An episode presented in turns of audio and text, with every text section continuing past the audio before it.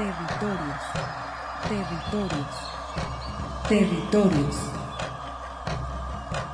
Voces vivas del color de la tierra. ¿Cuál es el objetivo del Congreso Nacional Indígena? Es el de defendernos como indígenas, de que nos reconozcan nuestra autonomía. El Congreso Nacional Indígena tiene unos principios, son servir y no servirse, representar y no suplantar, construir y no destruir, obedecer y no mandar, proponer y no imponer, convencer y no vencer, y bajar y no subir. Estos son los principios que, en el que ha trabajado el Congreso Nacional Indígena.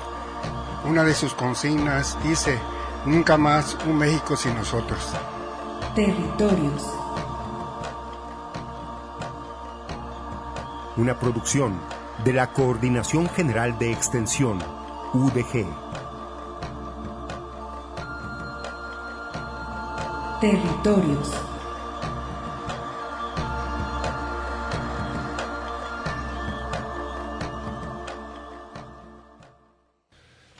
Muy buenas tardes, estimados radioescuchas. Soy Arturo Espinosa y como siempre es un honor para mí estar ante estos micrófonos, tendiendo puentes con las comunidades indígenas y rurales.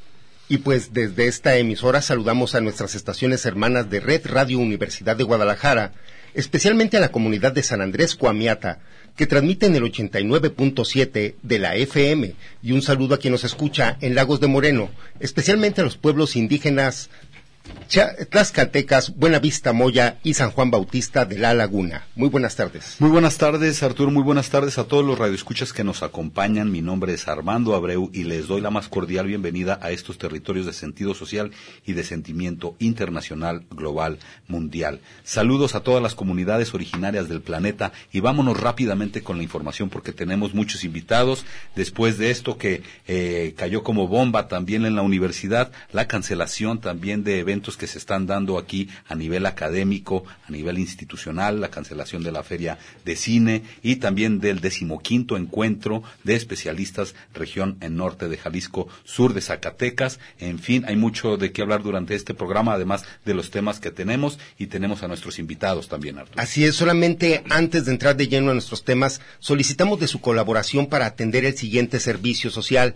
El, país, el paciente Neymar Chávez Hermenegildo es un niño nahua de cinco años que solicita apoyo económico para la compra del medicamento para el tratamiento de Bernard Solier, que requiere medicamentos Novo 7 RT con un costo de 80 mil pesos, 80 mil pesos y etamislato con un costo de 514 pesos. El paciente Alejandro López Carrillo es una indígena birrárica que él nos está solicitando, de 62 años, él solicita apoyo para realizarse un eco prismático con un costo de 100 mil pesos. El paciente Feliciano Manzano es un indígena de Oaxaca. Solicita apoyo en productos de higiene para adulto y cubrecama, así como la solución antiséptica Microdacin. Y el paciente Carlos Alberto Rayas Torres es un purépecha de 30 años que solicita apoyo para la compra de medicamento para el tratamiento de leucemia. El medicamento es Imatinib de la marca comercial Glibec el cual tiene un costo de 4.800 pesos.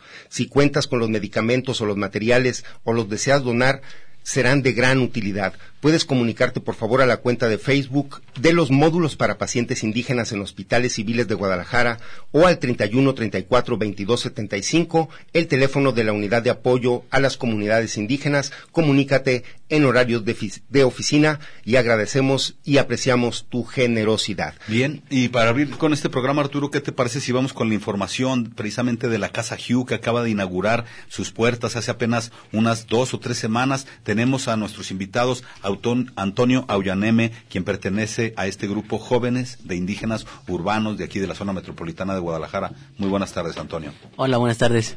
Pues con el gusto de tenerte aquí. Y también se encuentra nuestra compañera y amiga también, Barrama Aguilar, que nos acompaña. Muy buenas tardes, estimada Barrama. Saludos. Hola, buenas tardes, que tengan una linda tarde. Pues también nos está acompañando los licenciados que nos van a hacer también favor de pues darnos referencias acerca de los de las personas indígenas en reclusión. Se encuentra la licenciada Margarita Cardiel Ramos. Muy buenas tardes. Buenas tardes, gracias. Y el licenciado Pepe Cabrera, quien también saludó. Gracias. Hola, gracias Arturo, gracias este a todos los compañeros y muy buenas tardes. Pues Armando, como dices, hoy tenemos muchos temas. Eh, agradecemos también al equipo técnico que nos apoya. Hoy se encuentra el compañero Gilberto Domínguez en los controles operativos. Muchas gracias, acompañado tam también de la doctora Margarita eh, Robertson. Gracias. Pues eh, con que empezamos, yo creo que sería importante con la Casa Hugh, que pues ya tiene 15 días que acaba de abrir actividades. Bueno, ya jóvenes indígenas urbanos tienen una trayectoria de que más de cinco años haciendo labor por los indígenas aquí en la zona metropolitana de Guadalajara, pero estrenando casa, estimado Ayuaneme. Felicidades. Muchas gracias. Sí, eh, recién acabamos de inaugurar la casa Hugh. Eh, pues es un, es un logro de un trabajo de más de seis años. Eh, es un trabajo también que representa pues una posibilidad distinta. Pues eh, nuestra iniciativa surgió porque pues los indígenas urbanos no estaban, no aparecían, no, no se hablaba de ellos. Eh, pues siempre primaba la imagen sobre los indígenas en la sierra y esta dinámica de exclusión que vive el país en la que tienen que salir a, los, las ciudades y viven de manera invisible ahí y pues nosotros vivimos eso, ¿no? Somos una generación que vivió fuera de su comunidad, que sabe lo que es la discriminación en las escuelas, en los espacios públicos, eh, lo que es luchar por mantener y conservar la identidad en un entorno muy hostil. Entonces, eh, creo que Hugh surge de eso, del encuentro de jóvenes que tienen trayectorias así, y pues es un logro que tenemos ahorita. Claro que hay que trabajar mucho para, que, para sostenerlo, y pues estamos en eso, ¿no? Estamos juntándonos para que haya creatividad, para desarrollar proyectos eh, con, la, con la comunidad indígena, tanto urbana, pero también con la no indígena, porque pues nosotros hablamos de la ciudad intercultural y la ciudad intercultural la hablamos en oposición a la ciudad colonial, a la ciudad que discrimina a los indígenas desde su origen. Eh, aunque en otras dinámicas muy contemporáneas sigue habiendo esa, esa, esa, opresión a ese desarrollo de los pueblos. Entonces eso es lo que nosotros buscamos. Y eso no va a surgir solamente trabajando con los co compañeros indígenas, sino también trabajando con los no indígenas. Eso es lo que creemos que va a hacer que emerja finalmente la ciudad intercultural en oposición a esta ciudad colonial que estamos hablando. ¿no? Muy interesante ese pensamiento porque, como tú dices, pues les está tocado vivir toda esa pues ignorancia de parte de la sociedad y que hemos castigado a las comunidades originarias, no somos capaces ni de ir a verlos ni de ir a reconocerlos y mucho menos si están aquí, pues eh, eh, pues de identificarlos y de valorarlos. La verdad que todo este análisis pues ahorita se va se ve reflejado también en este trabajo que quieren ustedes seguir conservando y muy allá, muy lejos de, de disolverse, Hugh, perdón, están eh, concentrando sus fuerzas para potencializarse y seguir trabajando por un futuro no lejano. Sí, pues había, siempre ha habido espacios, no es, no es que no, pero siempre con una relación de dominación en la ciudad, de manera indigenista, de manera institucional, nunca de tú a tú. Y eso es lo que buscamos en la Casa GIO, crear un espacio donde realmente haya encuentros de igual, de iguales a iguales, y donde realmente quien vaya al GIO a hacer una actividad, cuando salga de ahí, salga con otra idea de la ciudad, con otra posibilidad, que haya viajado a otro contexto cultural en un espacio urbano. Eso es lo que queremos, porque creemos que es la única forma en que podemos ir quebrantando toda la estructura que, que finalmente oprime a los indígenas que viven en la ciudad.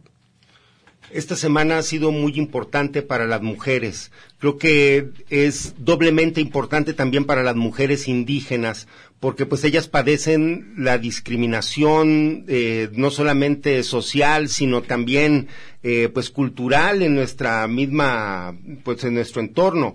Eh, compañera eh, Barrama, que nos diga usted qué importante que las mujeres se preparen también para que puedan tener mejores expectativas de vida. Por eso vienes aquí a la ciudad, me imagino también. Pues sí, sinceramente yo vine en busca de, tener una educación mejor, bueno, no en sí una educación mejor, sino que poder ser una mujer profesionista que pueda salir adelante, a pesar de que vivamos discriminación, como lo mencionaba mi compañero Jayo M. Pues sí, sinceramente hemos vivido mucha discriminación, eh, también hemos vivido violencia por parte de, de los hombres, ¿no? Y entonces cuando vive esa situación, la mujer empieza a, reflexionar, empieza a, a, crear su propio proyecto, entonces ahí es donde explotamos, se podría decir, y ya empezamos pues a, activarnos más como para protegernos a nosotros mismas. Y entonces, pues sí creo que es muy importante porque pues tanto como nos ayudamos mucho en lo en lo personal, pero también ayudamos a nuestras comunidades indígenas que, que lo requieren, que requieren mucho apoyo. Y entonces, hablando de, de Hugh, yo cuando llegué aquí me sentía sola, sentía que no tenía a nadie, a ni a mi familia, a nadie. Y entonces de repente, eh, en una tarde, empiezo a buscar en el Facebook mis contactos, ¿no? Y entonces encuentro eh, la casa Hugh y pues ya me pongo contacto con ellos y entonces, entonces así fue como fui conociendo la casa Hugh y ahora que está creo que eh, me ha hecho mucho bien porque me he sentido bien visité apenas estoy conociendo a casa Hugh y entonces me he sentido la verdad bien es como si estuviera conviviendo con mi familia con con las personas que ya conozco y entonces creo que es una convivencia muy muy bonito. Bien, y hablar de, de, Casa Hugh también, perdón, es hablar de un proyecto que, ¿por qué no decirlo?, liderado también o, o, o en su mayoría eh, las mujeres son las que están ahí razonando y proyectando cómo se puede trabajar. Sí, desde un principio eh, fuimos dos mujeres y yo, eh, y cada vez pues se nota que en Hugh se puede notar tal vez un reflejo de cómo la mujer indígena quiere participar en los procesos de cambio social, ¿no? Tanto en sus comunidades como fuera de ella. y pues en efecto, o sea, Hugh desde siempre ha tenido mucha contribución de las mujeres y pues así es, ¿no? Digo, hoy vengo yo en calidad de secretario, pero de hecho la coordinadora pues es Lola, eh, quien pues por su agenda de trabajo no puede estar aquí, pero es así, es así, esa es la realidad pues y por eso también en GIO representa una posibilidad también de trabajar diferente entre hombres y mujeres, porque necesitamos hacerlo, ¿no? Ya no necesitamos mucho explicar la problemática, sino necesitamos espacios prácticos donde se refleje eso. Y Hugh quiere ser eso, no solamente en el tema de género, sino sobre todo en el tema del racismo, que es lo más profundo que consideramos que es la problemática de fondo. ¿no? Excelente, Antonio. Pues eh, me gustaría también que nuestros invitados que nos vienen a, dar también información acerca de las personas en situación de reclusión, eh, licenciada Margarita, creo que también, eh, desgraciadamente, las mujeres padecen también pues este este problema y creo que en ellas también es todavía pues más difícil llevar este tipo de pues ese tipo de, ah, de situación, vamos. Si gusta acercarse nada más un poco. Sí, bueno, pues sí, eh, escuchándolos a la compañera y al compañero, este, pues una población también eh, muy olvidada en nuestra sociedad es la población eh, que se encuentra privada de su libertad y precisamente en el contexto de mujeres, bueno, hay una carencia eh, actualmente, históricamente, en el tema de atender las problemáticas jurídicas de las mujeres, la discriminación que viven ellas, eh, la situación en la que cómo llegan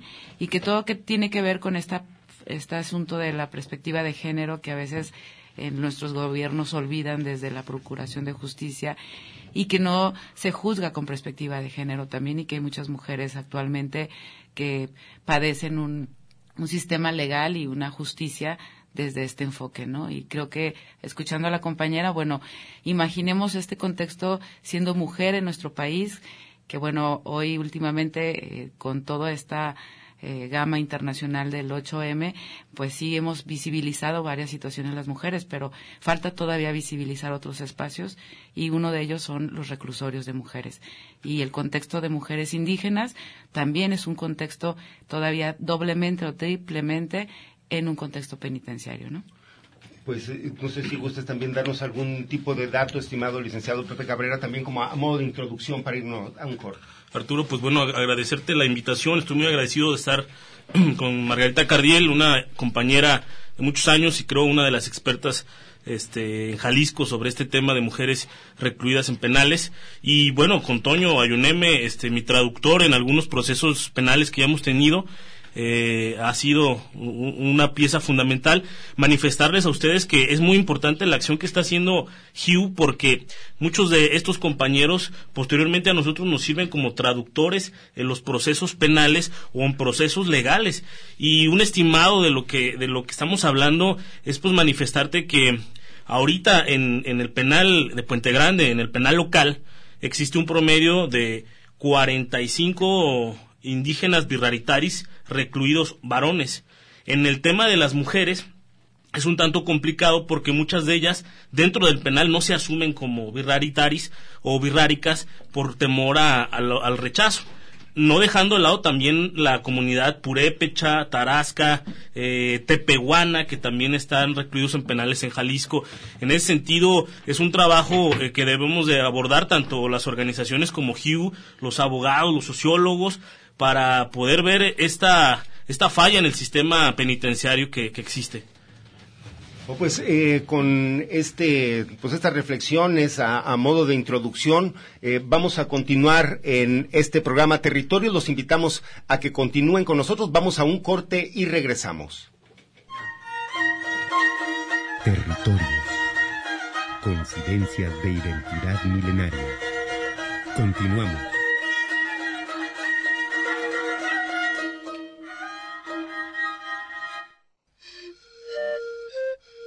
Un espacio de reflexión para la concepción de un mundo de igualdad. Territorios.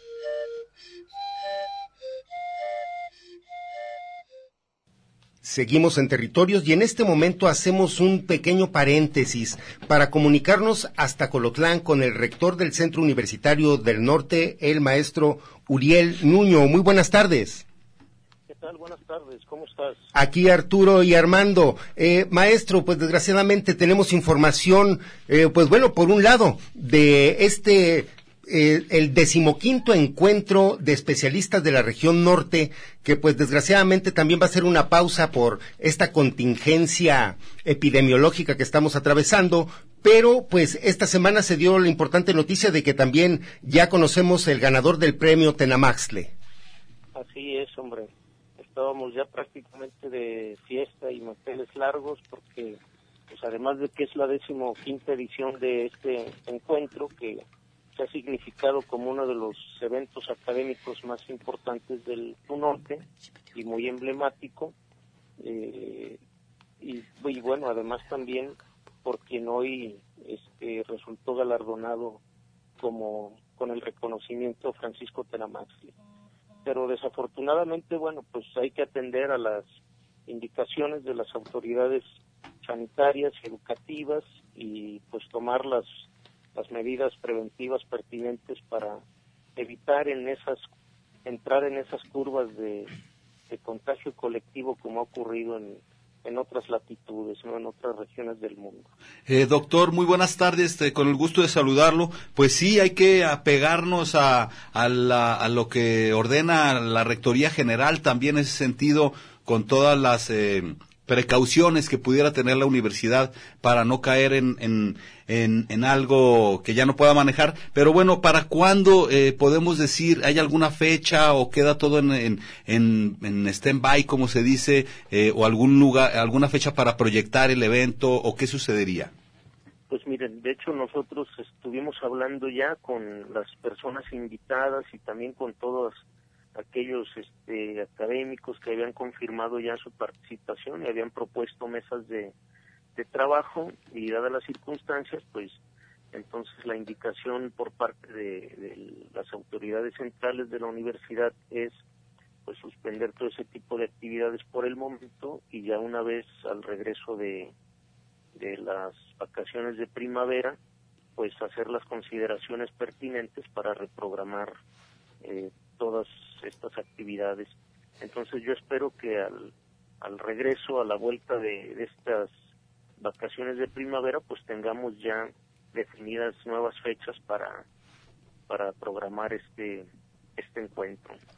Sí, pues estimado maestro, eh, sabemos que este encuentro incluye también eh, pues muchas conferencias, actividades eh, académicas que pues bueno se están posponiendo, pero que nos pudiera usted adelantar algo del programa. También, ¿quién fue el ganador del premio Tenamaxle? Sí, por supuesto siempre, bueno, pues el, encuentro se ha venido significando como un espacio abierto a la participación de investigadores, estudiantes, cronistas y en general a todas las personas interesadas en compartir resultados de investigaciones originales sobre el norte Jalisco y sur de, Zacatecas.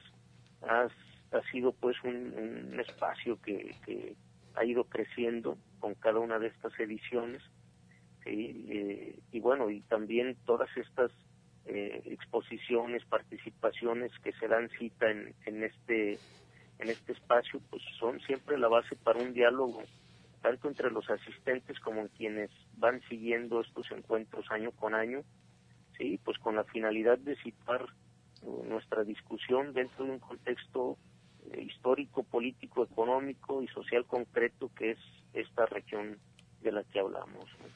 Y, en, y particularmente, pues esta discusión siempre se centra, se centra en algunos ejes temáticos. Por ejemplo, en el de procesos socioculturales, históricos y jurídicos, en el de institucionalidad, de educación e interculturalidad, y bueno, además una mesa que se llama la filosofía, la cultura y la ciencia, cuyo eje temático este año será la lengua como un articulador de la vida social. y Este, también, bueno, pues otro eje temático es economía, turismo y desarrollo, uno más tecnología, medio ambiente y sustentabilidad, y además el de procesos de salud. Entre las actividades que componen el programa, este, eh, alineados en estos ejes temáticos, pues bueno, son mesas de trabajo, conferencias magistrales, ponencias, conversatorios, presentaciones de libro, este, proyecciones de documentales y además, bueno, pues también una agenda de actividades culturales. Y también, bueno, cabe decir que también este, se instala una mesa de cronistas, en donde participan todos los cronistas de los municipios del sur de Zacatecas y norte de Jalisco, cuyo pues es otra forma, ¿no? O sea, mucho más narrativa y cercana a las historias este de vida y personales que nos permiten también tener una visión sobre esta sobre esta región. Entre las mesas que teníamos ya confirmadas, bueno, pues estaba la de procesos educativos y sociales en la enseñanza de las matemáticas básicas, analizando la práctica docente y los estilos de aprendizaje de los estudiantes eh, en asociación con herramientas tecnológicas educativas. También pues teníamos confirmada ya la mesa de filosofía, la cultura y la ciencia con la participación del doctor Fernando Leal carretero. Entre las actividades culturales, pues una mesa de análisis sobre la lucha libre como proceso sociocultural, con una conferencia magistral dentro de esta mesa que hablaba del cine de luchadores en México, haciendo todo un rastro histórico. Porque además, bueno, cabe hacer mención que el, hablar de lucha en el norte de Jalisco no es para nada fortuito ni ajeno, ¿no? Pensando en que el señor Salvador Lutero, a quien se le reconoce como padre de la lucha libre, pues es originario de Colotlán, Jalisco. Este, y por supuesto, bueno, el encuentro de, cronistas y, y algunas otras mesas más sobre educación, economía y demás.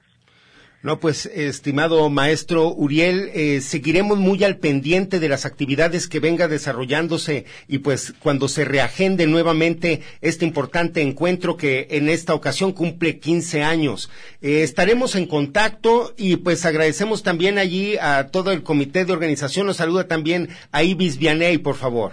Por supuesto, con todo gusto. Y bueno, finalmente anunciarles, ¿no? Que el galardonado de este año con el Francisco Tenamacle, pues es el doctor Miguel Alberto Bartolomé Vistoletti, que pues para nosotros es un honor que, que un académico y un personaje de esa talla pues pase a formar parte de esta lista de galardonados Tenamacle junto con Jan Meyer, ¿no? María Teresa Carvero, Miguel León Portilla, Phil Weigand, ¿no? entonces Gunter Dietz, entonces para nosotros es un honor que él haya aceptado y ya lo teníamos, ya estábamos esperándolo, pero desafortunadamente, pues bueno, pospondremos su visita.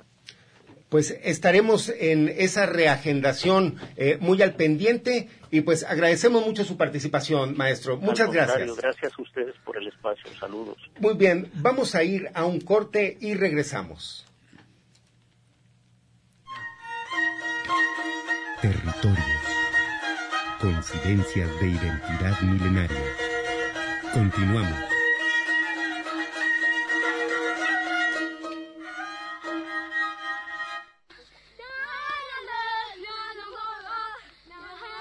Escríbenos a radioterritoriosudg.hotmail.com.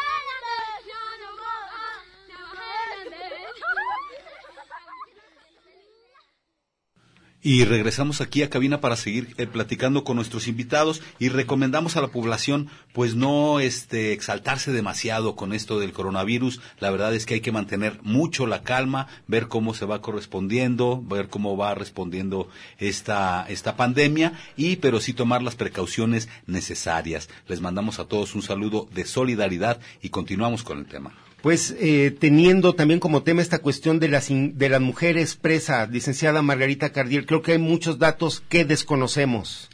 Sí, mira, eh, es un tema que, bueno, hablando del tema de prisiones, eh, es un tema que hasta hace 20 años aquí en nuestro país empezó a visibilizar como un tema dentro de los estudios de género y muy pocas eh, investigaciones han hecho eh, abordaje sobre esto. claro que hay, que hay que decirlo, ha habido varios avances al respecto, se han empezado a visibilizar y se han denunciado varios abusos y violaciones a los derechos de las mujeres que se encuentran privadas de su libertad. Cabe mencionar que, bueno, algo que yo he descubierto en varias entrevistas que he hecho al respecto es que muchas de estas mujeres a veces eh, terminan sintiéndose más, más seguras dentro del reclusorio por el contexto social que vivimos acá afuera las mujeres, ¿no? Y eso es algo para analizar y para repensar las mujeres cómo nos sentimos acá en la sociedad afuera y que muchas de estas mujeres por su condición eh, y por su inseguridad logran decir me siento más segura aquí, aquí nadie me pega, aquí como tres veces al día, eh, tengo la libertad de ir a con una ginecóloga, por ejemplo, y, y esto es para pensarse muy bien eh, respecto a qué estamos haciendo acá afuera y que muchas mujeres mejor se sienten más seguras dentro de prisión, ¿no? No tenemos un estimado de cuál es la población de reclusas en el, en el, en el femenil, perdón. Mira, esta, esta cifra ha variado en los últimos este, dos años, dado de, por, una, eh, por la ley de amnistía internacional que ha, ha logrado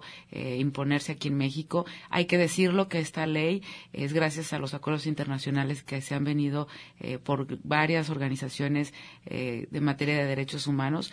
Lo digo porque eh, desafortunadamente luego pareciera ser que, que, nuestros gobiernos han hecho un bien, cuando es eh, en realidad luchas de mujeres y organizaciones civiles, de mujeres que han estado sin quitar el dedo del renglón y que han sido un, un aporte importante a la sociedad civil, las que han estado visibilizando estas problemáticas, ¿no? Y el tema de cuántos números hay es muy, muy equivalente porque de repente podemos decir que hoy en día ingresaron cinco mujeres, por ejemplo, el día de hoy, y mañana a lo mejor pueden salir porque no está comprobado algún delito, ¿no? Entonces, eh, creo que ahí varía mucho la población que está ahorita en Puente Grande, eh, hasta donde yo tenía entendido eran casi 400 mujeres las que había más o menos aproximadamente. El reclusorio, hay que decirlo que no estaba diseñado para mujeres también. En estos 20 años se ha podido visibilizar esas necesidades porque pensamos en los reclusorios y lo primero que pensamos son hombres, ¿no? Y no están pensados los reclusorios para mujeres, los servicios para mujeres, e incluso los centros donde todavía encontramos niños menores de tres años con madres que están privadas de su libertad. Hemos logrado que instancias como Secretaría de Educación y Secretaría de Salud intervengan para que haya pedagogas, para que hayan pediatras, algo que carecíamos hace 20 años aquí en nuestras prisiones, ¿no? Estamos hablando que eran los, son los derechos básicos, y fundamentales. Eh, pues, ¿y cuál es la situación de los reclusos indígenas, estimado Pepe? Bueno, en, en ese sentido, Arturo, manifestarte pues que en este caso yo estoy defendiendo en este momento siete causas, siete causas penales dos de ellas pues de, precisamente de la comunidad de, aquí de Ayuneme, de, Toño. Y pues bueno, la realidad es lo que jurídicamente a lo que nos enfrentamos muchas veces los abogados es el problema de, del lenguaje, ¿no? Del idioma. Es, es un problema muy, muy complicado para nosotros. Sin embargo, pues bueno, con, con personas como Toño, como, como otros compañeros, pues hemos logrado este, eh, obtener muchísimas ventajas en ese sentido. Eh, la situación actual que se vive en Puente Grande, por decir, en el estado de Jalisco, pero sin quitar el dedo de renglón que el penal de Tepic es donde eh, está muy complicado en ese tema de, indígenas recluidos, pues en Puente Grande evidentemente la discriminación que se que tienen los los compañeros reclusos es, es terrible. Este desde que el momento en que llegan pues obviamente son son subajados son este pues prácticamente discriminados. Si afuera son discriminados imagínate adentro no es muy complicado en el proceso también. No crean que, que, que los jueces o los secretarios este, toman una perspectiva de pueblos originarios o de, de interculturalidad o, o, o, se, o, que se vea en base a los usos y costumbres que también muchas veces se tiene que tratar.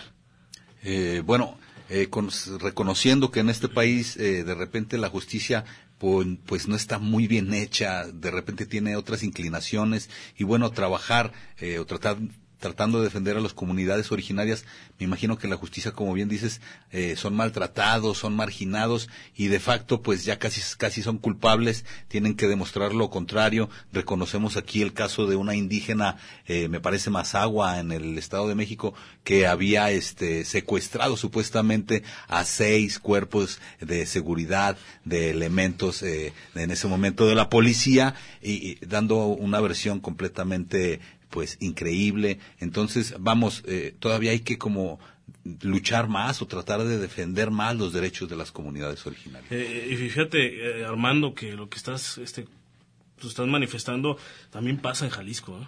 pasa en Jalisco y también pasa con mujeres recluidas en, en Puente Grande que están en procesos increíbles. Eh, precisamente en, en, este momento nosotros llevamos la defensa de un birraritari que pues está recluido por un delito de alto impacto que es el de, el de, homicidio, calificado. Y pues evidentemente pues todas las pruebas este que aporta en este caso fiscalía pues son por demás absurdas. Él se enfrentó a, no comprender desde el momento en que fue detenido la situación. Este estuvo más de cuatro días recluido en mazmorras de, de un municipio en el norte del estado. Eh, posteriormente cuando ya la presión de, de, la, de las familias este, hacia, hacia el Ministerio Público, pues bueno, ya el juez ordenó la, la, la aprehensión, pero es un caso de muchísimos. En ese sentido, eh, como bien manifiesta la compañera Cardiel, pues la sociedad civil es la que ha estado empujando la agenda, la que ha estado empujando mucho la defensa de los derechos humanos y pues este eh, es, es, un, es muy valioso todo lo que está haciendo la sociedad civil. Bueno, hay mucho todavía, mucho por hacer y bueno, también es importante que las personas también tengan un defensor ahí en su, en su lengua, un intérprete, Antonio. Sí, claro, es muy importante, eh, pues es, es, el derecho de las, de las personas indígenas. Eh, sin embargo, pues comparto mucho la opinión de que por más que haya intérpretes, por más que haya intérpretes certificados incluso, si las estructuras institucionales no le meten interés a esto, eh, pues se van a seguir violando los derechos, porque finalmente no depende nada más eh, pues de, que ciertas personas tengan esa, esa y voluntad, casi casi ahorita es por voluntad que alguien se ve asistido conforme a derecho. Eh, en mi trabajo, en mi trabajo personal, tengo elaborado como dos diagnósticos a servidores públicos de distintas instituciones que tienen que ver en materia de justicia y su conocimiento es nulo cuando llegan con nosotros sobre los indígenas. Hay muchos estereotipos cuando llegan al curso, eh, hay mucho racismo que no se dan cuenta y que en el curso nosotros les ayudamos a darse cuenta de que, de que hay ese sentimiento racista ¿no? dentro de la actividad de los servidores públicos y de que no es inofensivo y que recae justamente en las violaciones a, los, a las personas indígenas. Entonces, eh, pues es muy importante la verdad que la labor de las instituciones que promuevan la capacitación a los servidores públicos, déjate tú de sensibilización, capacitarlos porque los derechos están ahí y es un marco jurídico bastante amplio que tiene todos sus, sus detalles. Eh, otra cosa que quería opinar era de que también importan mucho las estructuras de las, de las comunidades Viraitari. En materia de justicia, los calificados para, para, para hacer esta labor son las autoridades tradicionales los portadores de las varas. Y también es muy importante que en la comunidad se promueva, que conozcan también qué derechos tenemos como pueblos, porque en la medida en que, en que las estructuras puedan responder y haya como un diálogo más, más este, de igualdad, pues se va, se va, va a haber menos, va a ser menos proclive que haya cosas tan descaradas como las que estamos mencionando. ¿no? Yo creo que es, eh, aprovecho también, importante el trabajo que estás haciendo, Ayuaneme, como, también como jóvenes indígenas urbanos, que estás también sensibilizando instituciones, como a la Fiscalía, como a otras instancias, que, como bien dices, eh, necesitan reconocer el trabajo y el papel de los indígenas en nuestra sociedad. Eh, ¿Dónde se puede quien desee establecer un contacto contigo en alguna página de Facebook? Digo, creo que es importante que sepan dónde contactarte. Sí, pues mira, la vía ahorita para trabajar esto con cualquier, eh, no solamente en materia de justicia, eh, nosotros abordamos el racismo de distintos enfoques, pero eh, pues sería a través de la página de, la, de jóvenes indígenas urbanos que se puede como hacer una, una comunicación para solicitar algún tipo de capacitación por nuestros compañeros y compañeras, pues es muy diferente la verdad que que te lo de un abogado, digamos, que conoce la teoría y todo, a gente que hemos padecido el racismo, que somos indígenas, que es, creo que es algo que le da un valor agregado a nuestros cursos, digamos, y pues es lo que nosotros estamos promoviendo, pues nos ponemos al servicio pues para cualquier cosa que haya a través de la página de jóvenes indígenas urbanos. Claro que sí, vamos a seguir reconociendo el trabajo de los jóvenes indígenas urbanos porque la Casa Hugh apenas comienza, seguramente va a tener otros eh, otra decena de proyectos de todos sus integrantes, hay nuevos integrantes también que se están sumando a este esfuerzo y qué bueno porque se hace falta digamos engrosar las filas y que continúe también este pues todo este esfuerzo. ¿Dónde está la Casa Hugh? Está en Manuel Acuña, esquina con alcalde. Estamos en el tercer piso. Es un área eh, muy agradable para generar encuentros. Tiene una, una vista muy padre arriba y es donde nosotros realizamos nuestros talleres y nuestras actividades.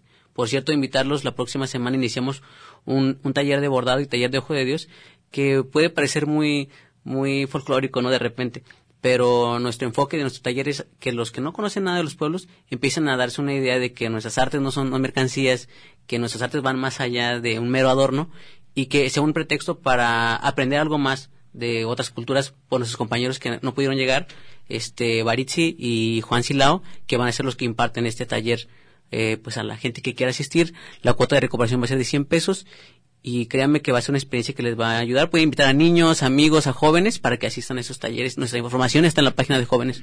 Bien, y más allá de la eh, eh, marginación y este racismo, vamos a enriquecer nuestros conceptos, a enriquecer nuestra cultura, a enriquecer nuestra vida, eh, floreciendo en esta diversidad de que la tenemos aquí, la verdad, en la ciudad, y pues todas las personas están invitados a conocer la Casa Hugh y pues también a saberse comportar con las comunidades originarias, seguirnos reeducando en esto que se llama vida. Pues aprovechando el tiempo, licenciada, eh, también no sé si ustedes este, puedan también dar alguna página o algún dato, eh, alguien que solicite asesoría legal en este sentido, digo, eh, también para brindarla o alguna página donde los puedan contactar. Bueno, pues eh, yo puedo proporcionar mi correo electrónico. Soy Margarita Cardiel. Eh, mi correo es cardiel.margarita.gmail.com. Y bueno, este, comentarles que desde hace más de 20 años estoy en el tema de mujeres privadas de su libertad y he también trabajado con hombres. Y mi, mi finalidad es, pues sí, visibilizar los derechos humanos de estas personas, llámese indígenas, mujeres, eh, etcétera. ¿no? Entonces, aquí andamos y muchas gracias. No, pues al contrario, eh, vamos a ir a un corte y regresamos para seguir tratando este tema con nuestros invitados. Sigues caminando. Territorios. Ecos sonoros de identidad.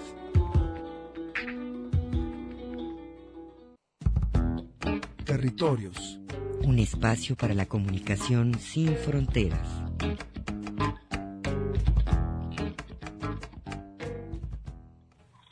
Bien, y regresamos aquí a cabina para comentarles que durante la semana se celebró esta mm, declaración, defendamos nuestros ríos, hermanemos nuestras luchas, y hoy precisamente que es 14 de marzo, día en contra de las represas y a favor de los ríos y la vida, tenemos en la línea a la compañera Margarita Juárez. Muy buenas tardes, Margarita.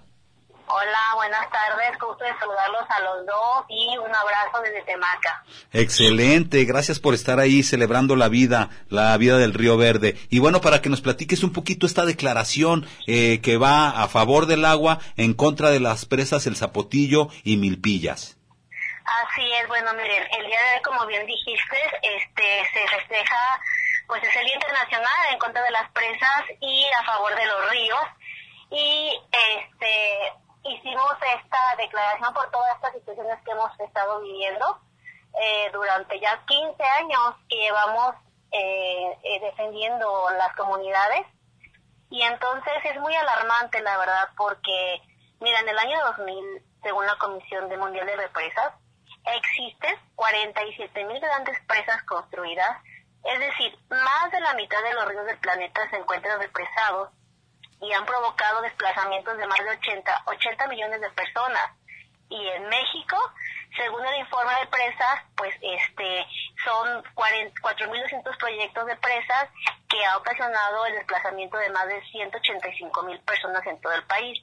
Y estamos hablando de proyectos, este, de estos megaproyectos que son obsoletos, generan grandes impactos sociales, ambientales que son irreversibles, destruyen la naturaleza, este, contribuyen al calentamiento global, violan los derechos de los, de los pueblos, inundan tierras fértiles.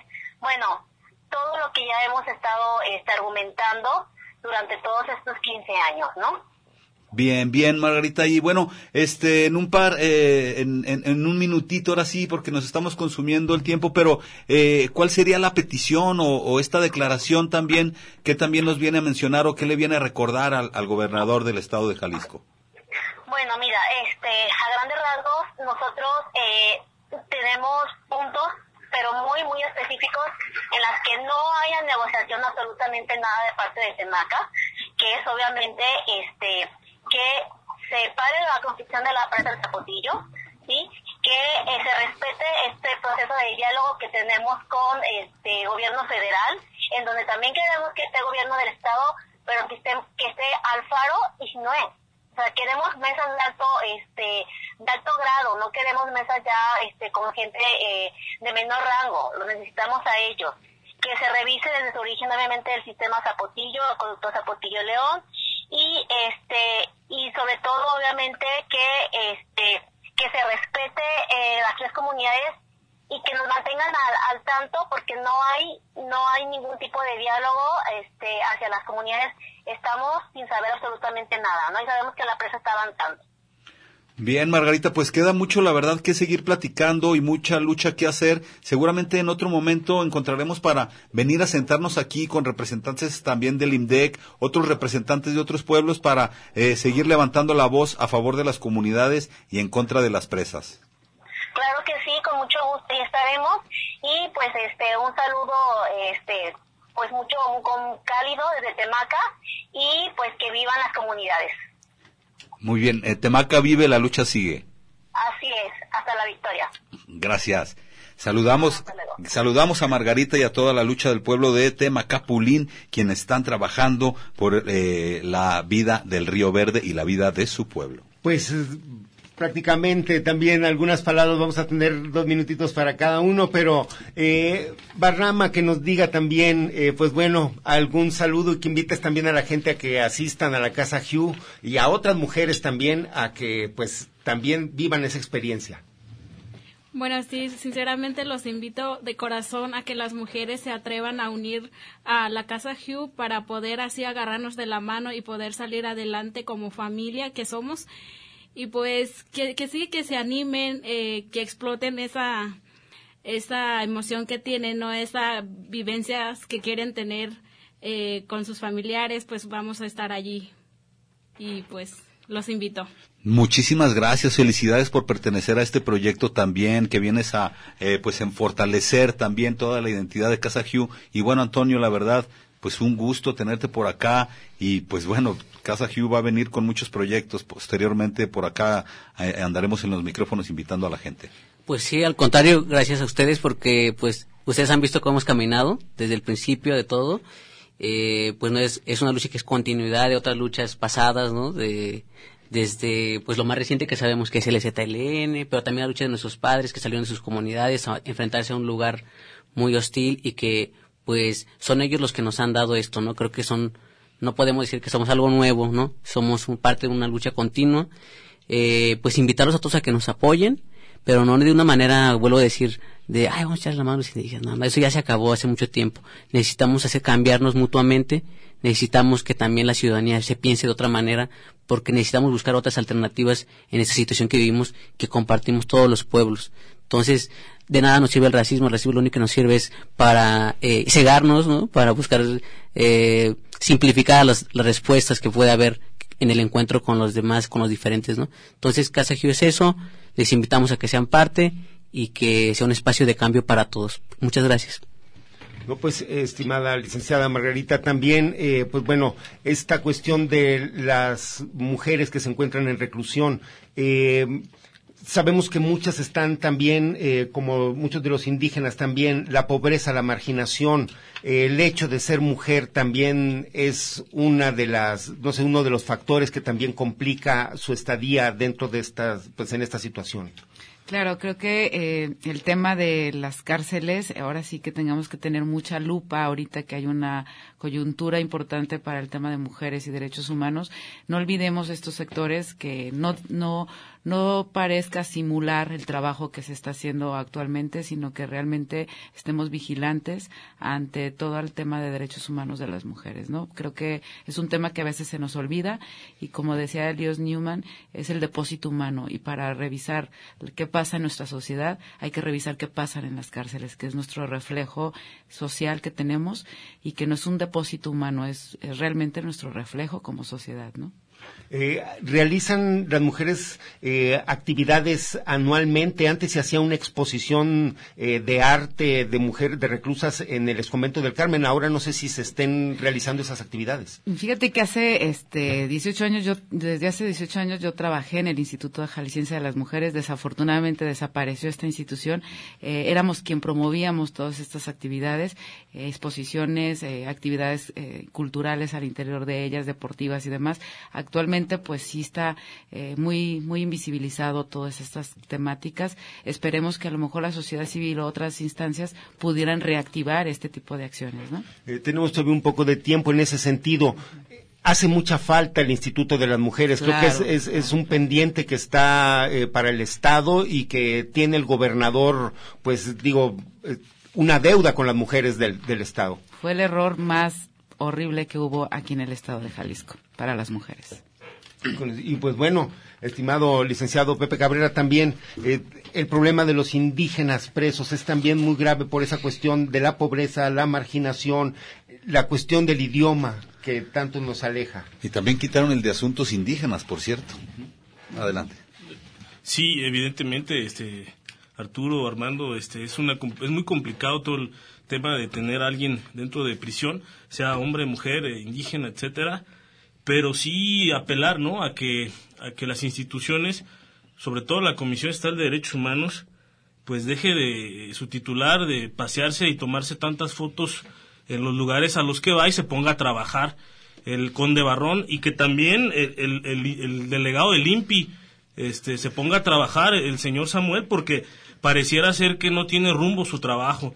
Eh, yo la realidad lo que quiero nada más manifestar es mandar un saludo caluroso a la comunidad de Jaimatsie y a San Sebastián que me están escuchando vía internet y pues este a los compañeros recluidos en Puente Grande y a las compañeras que también nos está tocando llevar su defensa pues este, esto no se acaba y vamos a, luchar hasta que estén afuera. Pues, perdón Arturo, la verdad que no es lo mismo tomarse la foto y salir bien bonito con un, este, palabras lindas a, a pues ponerse a trabajar y sacar todos estos asuntos adelante.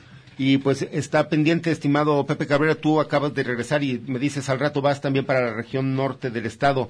Está pendiente esta cuestión de los presupuestos que debe de otorgar el municipio de Bolaños y Mezquitic.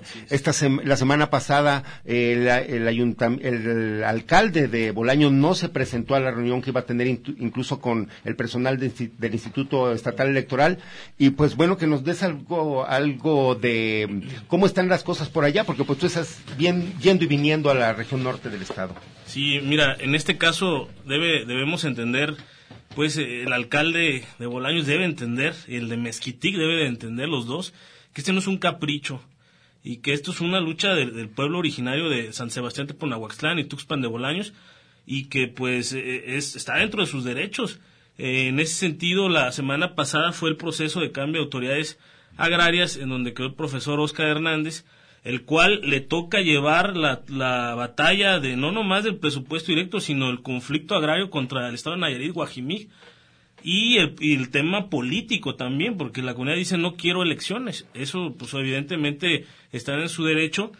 Manifestarles, pues, de que la comunidad está muy bien defendida en ese sentido. Hay muy buenos abogados birraritaris eh, que están llevando el proceso. Hay activistas dentro de la comunidad que están están empujándolo y pues esto quiera o no quiera el alcalde de, de Mezquitío, de Bolaños, se va a hacer y tienen el derecho a la autodeterminación como pueblo originario y como pueblo libre que es este Boutua y, y Curube Manube.